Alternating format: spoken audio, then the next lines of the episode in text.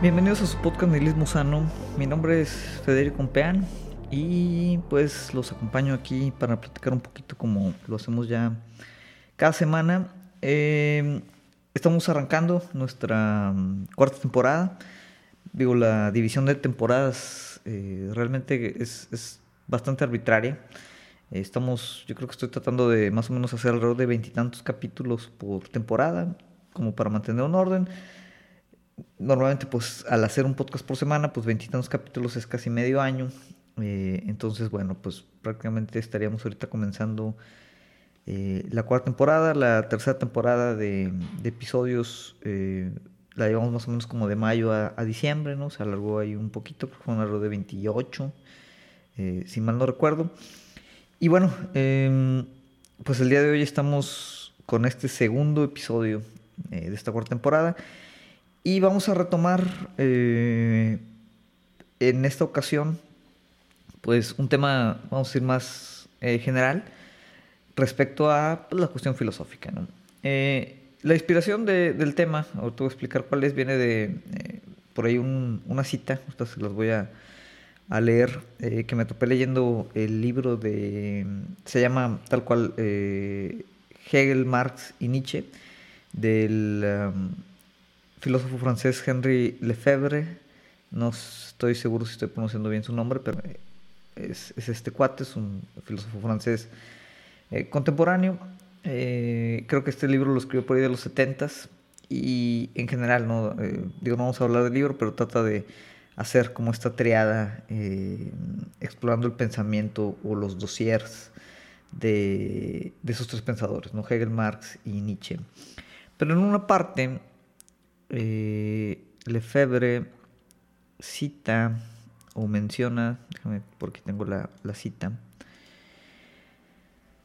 dice, cuando el filósofo acepta la servidumbre, cuando se convierte en funcionario y burócrata a cambio de flacos honores, la filosofía se ofrece entonces a la dominación política. Y esto me llevó a la pregunta, una pregunta que tal vez algunos de ustedes se han hecho, eh, pero que es, muy común cuando hablamos de temas filosóficos, de, número uno, ¿no? ¿Para qué sirve la filosofía? Esa es como la pregunta típica. Eh, muchos eh, tratan de contestarla. Normalmente es una pregunta como de, tipo introductoria. Si están agarrando un libro de filosofía, de historia de la filosofía, o están llevando un curso o una clase que introduce el pensamiento filosófico, pues una de las grandes primeras preguntas es, ¿para qué sirve la filosofía? Y otra, que tal vez no se hace tan seguido, pero está relacionada, y eso es de lo que quiero platicar el día de hoy, es, ¿a quién sirve la filosofía? Y por eso me, me inspiró un poquito hablar del tema esta, esta cita que, que habla de, de, cuando los filósofos aceptan su servidumbre, ¿no? cuando se convierten en este caso en funcionarios y burócratas. Aquí Henry Lefebvre se, se, refería a la participación como de los filósofos en el Estado, en, como esta concepción de Estado hegeliano, donde se acumulaba básicamente la idea de conocimiento absoluto y, bueno, digo, es, hay, un montón ahí de, de, de cosas que ahorita no nos vamos a meter en esa parte pero la cita, pues digamos que impulsa esta reflexión de decir, bueno, ¿a quién sirve la filosofía? Y creo que eh, en lo que llevamos de nihilismo sano nunca hemos hecho propiamente un capítulo donde introduzcamos eh, como las generalidades del pensamiento filosófico. Eh, creo que por ahí hay alguno donde platicamos con algunas personas de cómo empezar en la filosofía, algunas características tal vez del pensamiento filosófico, pero bueno, ahora específicamente quería tratar como este tema de ¿para qué sirve la filosofía? Pero ligado con esta pregunta que incluso puede ser más importante de a quién sirve la filosofía. Y para ello es importante, otra vez como de manera introductoria, tratar de, de, ubicar el pensamiento filosófico eh, ¿cómo lo podemos aproximar? ¿Cómo lo entendemos? ¿no? ¿Dónde, ¿Dónde se ubica en los otros tipos de pensamientos o, conocimientos? Para partir de ahí decir, bueno, ¿eso, eso a quién le sirve? Y, tratar de contestar esta, esta pregunta. ¿no? Entonces, parte de lo, que, de lo que vamos a hacer el día de hoy. Eh, el pensamiento filosófico, pues no es la única manera, eh, obviamente, ¿no? de, aproximar eh, a las ideas o, al, conocimiento en general. Hay, hay otras maneras de hacerlo. y yo creo que a ustedes les pueden ocurrir algunas otras. Ahorita, vamos a explicar tal vez las clasificaciones más comunes. Pero básicamente, pues hay diferentes formas como de, de aproximarnos al mundo y tratar de entenderlo o estructurarlo. Es una condición obviamente muy humana el, que nosotros estructuremos el sentido que le damos a las cosas a través de narrativas, por ejemplo, ¿no? de historias, eh, por decirlo de una manera coloquial. Y en ese, mm, eh, o por esa línea, pues por ejemplo uno de los tipos de conocimiento que estructuraban eh, mucho el pensamiento popular eh, tenía que ver con, el tema de los mitos, el tema de las leyendas. Actualmente vivimos en un mundo, una modernidad en donde el, pensamiento mítico, por llamarle de alguna manera, eh, o la mistificación que ese tipo de pensamiento generaba, pues está, no diría superado, pero obviamente es, relegado ante otro tipo de, de conocimiento, ¿no? principalmente el tema de la racionalidad, el conocimiento científico. Eh, eso no significa, eh, digo, sabemos los mitos son mitos, ¿no? las leyendas son leyendas, no, son eh, en ningún momento pues alguna crónica factual, no histórica. La historia en sí tiene algo de mito también, tiene algo de leyenda, y los mitos y las leyendas tienen también algo de historia. Pero, pero bueno, e, era una forma, todavía sigue siendo una forma en, algunos sentidos de, estructurar esas narrativas del mundo. Eh, obviamente es, una especie de conocimiento pues, que tiene que ver más con, el ámbito poético, no metafórico, de, interpretar la realidad.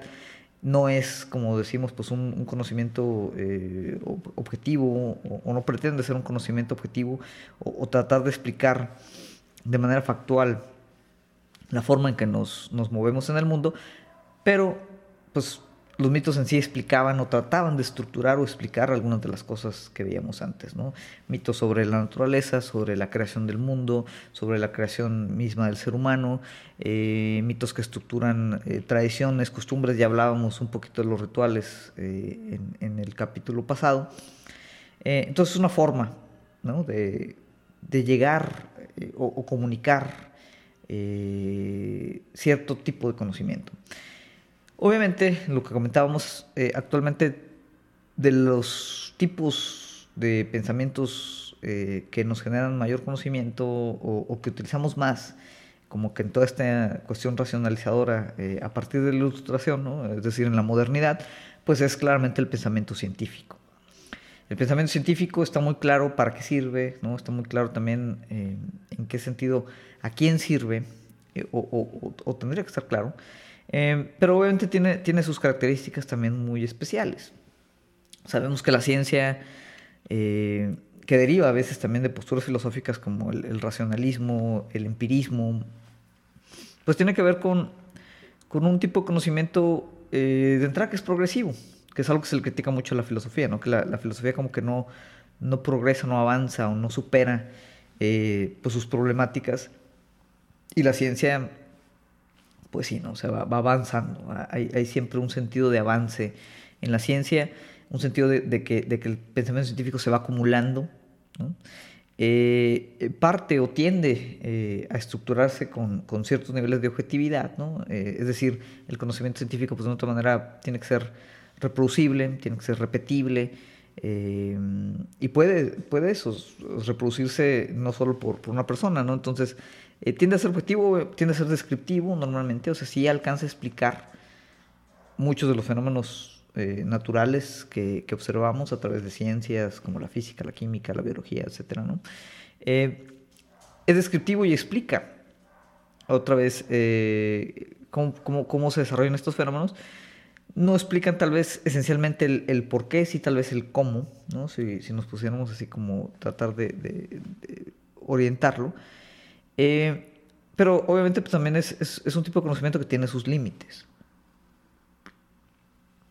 Actualmente esos límites pueden ser menores de los que eran tal vez hace algunos años, pero hay, ciertos aspectos, ciertas cuestiones que no entran, vamos a decir, dentro del rango de la ciencia, como el tema de la belleza, la moral, el bien y el mal, eh, el arte, la espiritualidad, la relación que tenemos con el concepto de Dios. Todo eso, pues digamos, está fuera de, del el enfoque o el alcance que normalmente tiene el conocimiento científico. Obviamente eso nos lleva a otro tipo de conocimiento que es el conocimiento religioso o espiritual, que también tiene sus características esenciales, que también es distinto del pensamiento filosófico, como es distinto de los mitos y del pensamiento científico. El tema religioso, el tema espiritual, ¿no? Eh, pues normalmente es un tipo de conocimiento que, que tiene que ver, eh, también es, es, es, simbólico, ¿no? no tanto tal vez metafórico, pero sí al menos muy simbólico.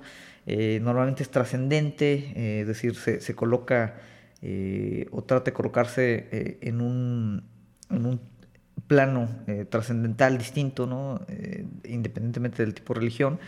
Eh, tiene que ver mucho, es, un tipo de conocimiento otra vez que se le aproxima, pues es, afectivo, ¿no? es sentimental, muy subjetivo obviamente, la forma en la que cada quien aproxima, no solo entre las religiones, ¿no? sino la forma en la que cada quien aproxima ciertas nociones espirituales, ¿no? la experiencia religiosa, la experiencia mística. Y obviamente es un conocimiento que depende mucho de la fe, y opera mucho en, dogmas. Eh, la religión normalmente no es, no es un tipo de conocimiento que, eh, que se cuestione esos dogmas, sino que los dogmas prácticamente eh, amalgaman o, dan forma a, ese tipo de, conocimiento. En ese sentido, pues vemos obviamente la ciencia y la religión cubren como diferentes áreas, diferentes aspectos y tienen por lo mismo diferentes características. Pero otra vez, ¿no? Tiene también sus límites, claramente. ¿no? Ni a través de los mitos, ni a través de la ciencia, ni a través de la religión únicamente podemos acceder, eh, vamos a decir, a, o explicar eh, todo lo que podría ser importante como para la condición humana misma. Y ahí es donde bueno, el pensamiento filosófico pues entra como en, una parte ahí, en esos huecos, ¿no? Eh, se, se, filtra, ¿no? permea en esa parte eh, y otra vez también es, una forma de aproximar y generar conocimiento de forma distinta. ¿no? ¿Cuáles serían algunas características tal vez de este pensamiento eh, filosófico? Pues es un pensamiento que tiene que ver mucho con, con vivir, ¿no? con la forma de vida, con la forma de experimentar eh, la vida misma. En ese sentido es, es, es mucho más inmanente. trata de ser independiente, ¿no? y aquí lo ligamos entonces, lo empezamos a ligar con toda esta parte de a quién sirve la filosofía, ahorita vamos a ir para allá. Eh, normalmente es un pensamiento eh, reflexivo, eh, ve mucho hacia el interior, tiende o tendría que ser autocrítico, cosas que tal vez otro tipo de, conocimientos no lo, no lo, tienen tan claramente. Em, parte o trata de partir de no dar nada por sentado, o sea, no dar ningún supuesto. cosas tan triviales ¿no? como definiciones, eh, temas de la existencia, eh, eh, cosas que, por qué va a salir el sol, cosas así que, tal vez en, otros ramos serían eso, triviales. La filosofía dice, no, no es trivial, o sea, no podemos dar por sentado tema, tenemos que cuestionarlo, tenemos que partir desde, desde lo más fundamental, hacer las preguntas desde lo más abajo que se pueda, llevar el cuestionamiento ahora sí que hasta sus últimas consecuencias. Entonces, esto obviamente pues hace que, genere pues otro tipo de, reflexiones, de conocimiento.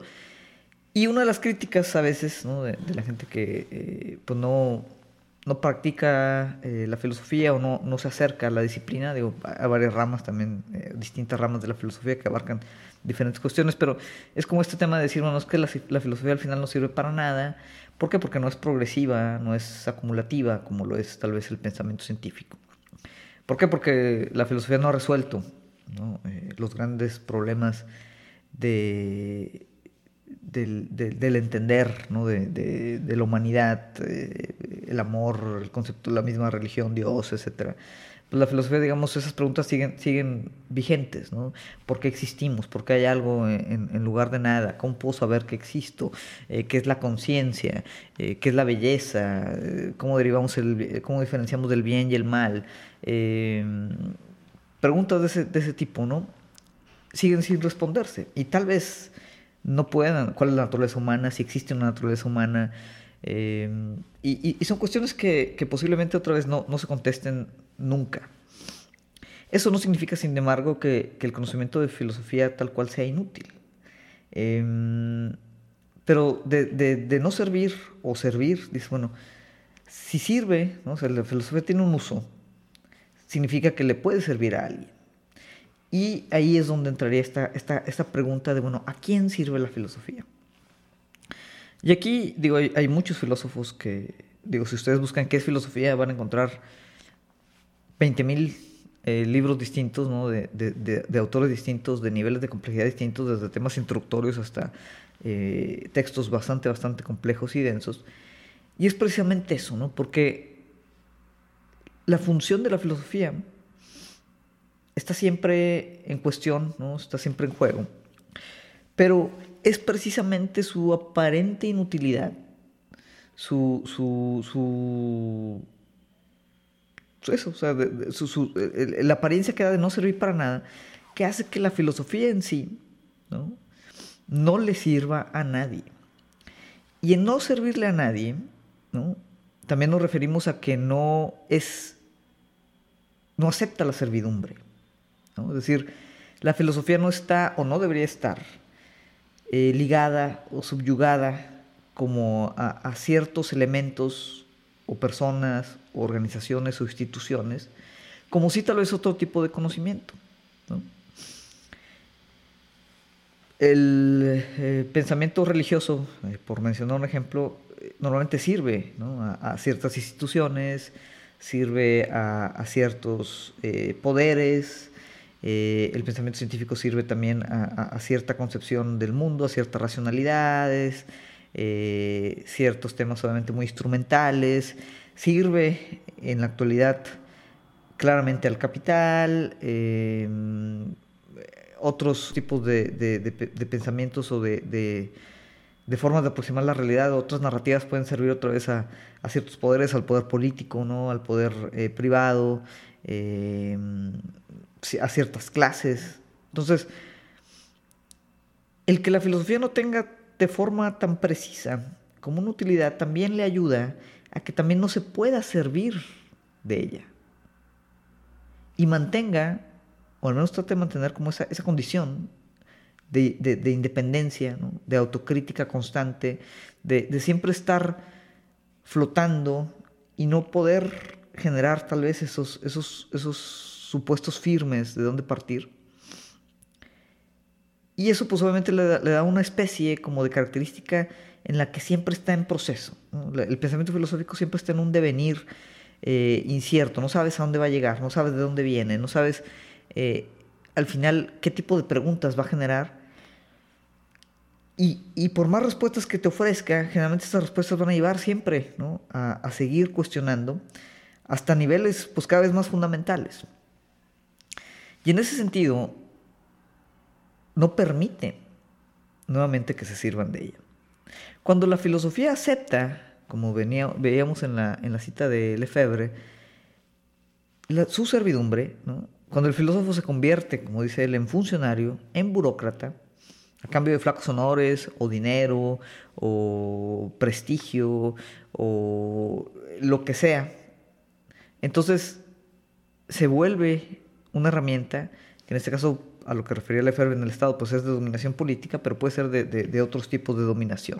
O sea, la filosofía en efecto puede transformarse o, tomarse o partir para, para, tratar de servir algún propósito específico, que obviamente ahí pues ya la transformaría en algún tema como pues ideológico, ¿no? en algún tema otra vez político, eh, y, y, pues empezaría ¿no? entonces a cumplir eh, alguna agenda.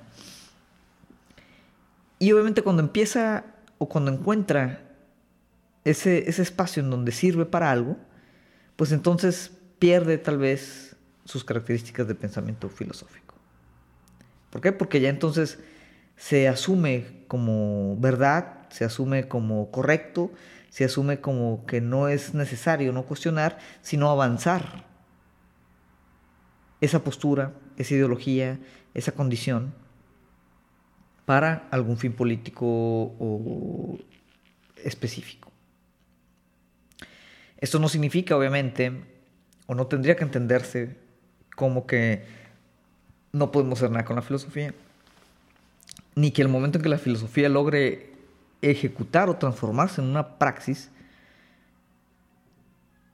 que esta, pues digamos, ya está sirviendo a alguien, ¿no? Porque al final, la filosofía, al ser un conocimiento muy vital, pues yo creo que el, verdadero fin que podría tener, o a quién debería servir, es a nosotros como sujetos, tanto en lo individual como en lo colectivo. Que es algo que, que practicaban mucho, pasaba mucho con, la filosofía antigua, ¿no? La filosofía era realmente una exploración de vida. Era una, sí, obviamente un, pensamiento teórico eh, o un pensamiento reflexivo, pero que se nutría en mayor o menor medida, obviamente, de las condiciones materiales eh, y, se revertía hacia, hacia el mundo vivido, ¿no? hacia, hacia la existencia por un lado, la, filosofía es a veces contemplar, y cuando contemplas tal vez no, estás viviendo propiamente, y cuando vives propiamente pues, tal vez no estás contemplando. Pero bueno, siempre hay ahí ¿no? esa dualidad entre el pensar y el hacer, que, ya habíamos visto también en otro episodio, como, como están entrelazados esas dos maneras como de pensarnos en el mundo. Y en ese sentido, en, los filósofos antiguos, ¿no? en la antigua Grecia, los presocráticos, eh, los contemporáneos de Platón, etc., pues la filosofía se entendía es como eso, como una especie de forma de reflexionar cómo uno debería vivir su vida. No solo desde una óptica tal vez ética o moral, sino en general, o sea, como, como, como ejercicio espiritual, ejercicio práctico, ejercicio vital de vida. Y en ese sentido, obviamente, la filosofía nos está sirviendo, ¿no? O sea, nos sirve de alguna manera y la avanzamos otra vez para cumplir ciertos objetivos propios, pero no deja de perder su esencia otra vez vital, ¿no? Independiente, reflexiva, autocrítica. Cuando pierde esa esencia y empieza a, servir a intereses eh, específicos, ¿no? institucionales, políticos, gubernamentales, privados, corporativos, etcétera, ahí es donde entonces puede que pierda pues ese, ese filo, esa abrasividad, esa capacidad de pues de desmitificar y destruir y volver a reconstruir la forma en la que entendemos la realidad misma. Y de ahí la importancia de siempre estar haciéndonos esa pregunta, no solo en la filosofía, ¿no? en general cuando cuando vemos cualquier, cualquier tema, cualquier narrativa, cualquier historia, cualquier noticia, eh, cualquier... Eh, lo que quieran, siempre conviene hacer esa pregunta de, bueno, esto, ¿a quién le está sirviendo? No en un sentido paranoico, conspiratorio, sino en el sentido de realmente entender cómo conecta ese tema, cómo conecta esa actividad, cómo conecta esa idea con el entorno o el mundo en el que vivimos. O sea, ¿a quién le sirve que pensemos de cierta manera, a quién le sirve que pensemos de otra manera distinta, a quién le sirve que hagamos ciertas cosas, a quién le sirve que hagamos cosas distintas. Y ahí es donde la filosofía entonces empieza siempre a, como desescarbar, prender la luz un poquito respecto a todos estos temas. Alguna gente al revés se burla, ¿no? Dice que la, filosofía ofusca, la filosofía oscurece, eh, la filosofía eh, mm, pues no da claridad. Y es ese juego paradójico a veces del pensamiento filosófico, que, que sí, de acuerdo, yo creo que en muchos sentidos parte de su labor es no dar claridad, es quitarnos certidumbre, abrir más la pregunta, ¿no? abrir más la cancha, hacerla más extraña, más ambigua. Y a partir de ello, obviamente, ¿no? diverge y luego, bueno, nosotros a través de otros temas, pues tenemos que hacerla converger. En el sentido en que nosotros como reflexión vital ¿no? de nuestra propia vida y de la vida que tenemos en sociedad, pues nos permita de alguna otra manera entender mejor el mundo. Que al final yo creo que esa podría ser pues una de, sus pocas funciones más o menos indelebles. Entender o tratar de darle sentido, estructurarle sentido a la realidad, ¿no? explicarnos el mundo, cómo ubicarnos en él, cómo pararnos en él. ¿Por qué hacemos algunas cosas? ¿Por qué no hacemos otras? ¿Qué significa vivir? ¿Qué significa el buen vivir? ¿Cómo queremos vivir? Esa es una de las grandes preguntas filosóficas. Que yo creo que hace falta más que no lo hagamos. ¿Cómo quisieran ustedes vivir? Más allá ¿no? de que seamos de izquierda, de derecha, que tengamos obviamente ciertos eh, eh, puntos, ciertos tópicos, ciertos intereses hacia los cuales tenemos ya como una, una, postura definida. Pero si eso lo dejáramos de lado y nos fuéramos 2, 3, 4, 5, 100 pasos atrás, ¿cómo responderíamos a esa pregunta? De cómo queremos vivir. Y a partir de esa pregunta se pueden derivar un montón más. Para entender cómo queremos vivir tenemos también que entender cómo funciona de alguna otra manera el mundo actual. Que el mundo actual no es el mismo mundo de hace 10 años o hace 15 o hace 100 o hace 200. ¿no? los mundos están constantemente cambiando también. Hay un principio, hay un fin. Se estructuran con historias, con mitos, ya lo decíamos. Pero cambian. Todo está cambiando. A pesar de que hay un status quo, por decir, ¿no? lo hemos platicado, y hay una intención de mantenerlo igual por varios poderes, hay otras facciones ¿no? que tratan de transformarlo, pero independientemente siempre está cambiando. Incluso que se mantenga sobre el status quo, ese status quo no es el mismo de, ayer, ¿no? está, hay un devenir. Entendemos nosotros ese devenir en el mundo, entendemos cómo funciona ese cambio, cómo nos, cómo nos encontramos nosotros en este mundo, cómo nos encontramos con los demás, cómo se encuentran los demás en el mundo. Hay una serie increíble, ¿no? Un abanico muy grande de preguntas que nos tienen que llevar a evaluar, a reflexionar y a pensar esa ambigüedad. Porque cuando nos empezamos a hacer esas preguntas y nos damos cuenta de que nada de eso está muy bien definido, entonces damos cuenta que todo, está, todo puede ser diferente, todo puede cambiar, todo es contingente.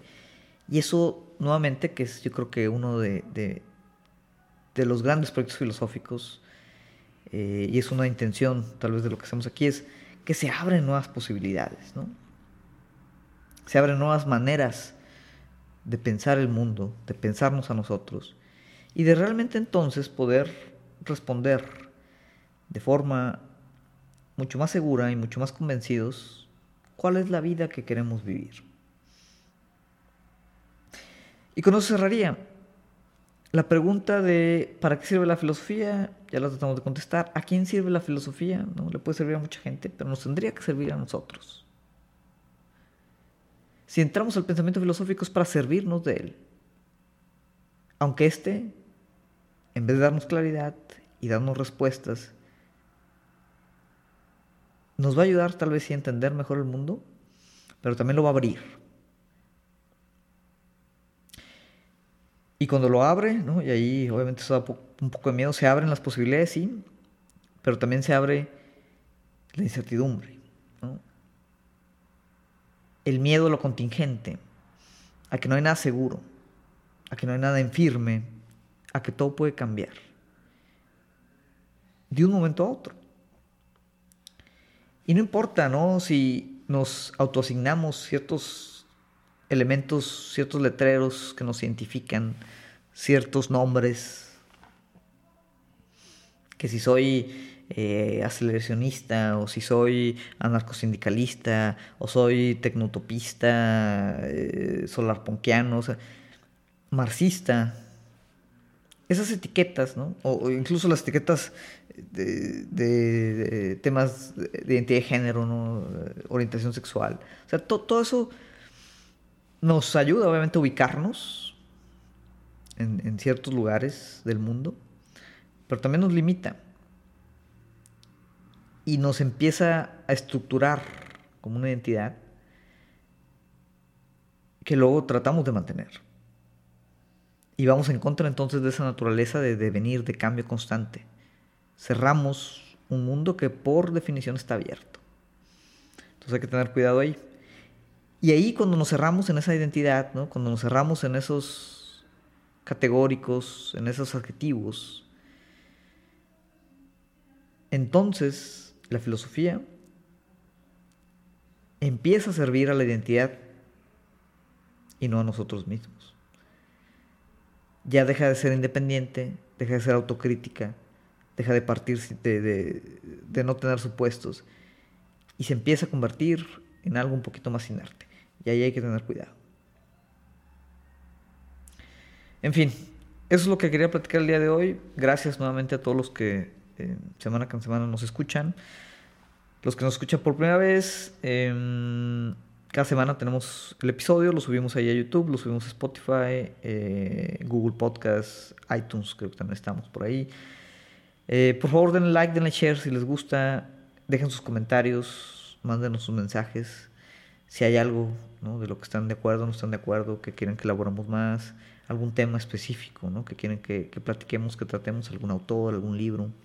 Y podemos tratar de, de hacer eh, esos análisis, esas exploraciones. ¿no? Comenten, denle like, compártanlo con gente que aprecian.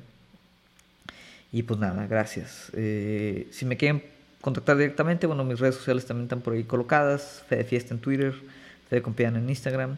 No, no hay mucha actividad realmente ahí, pero bueno, ahí estoy al pendiente de los temas. En fin, muchas gracias y nos vemos la próxima semana.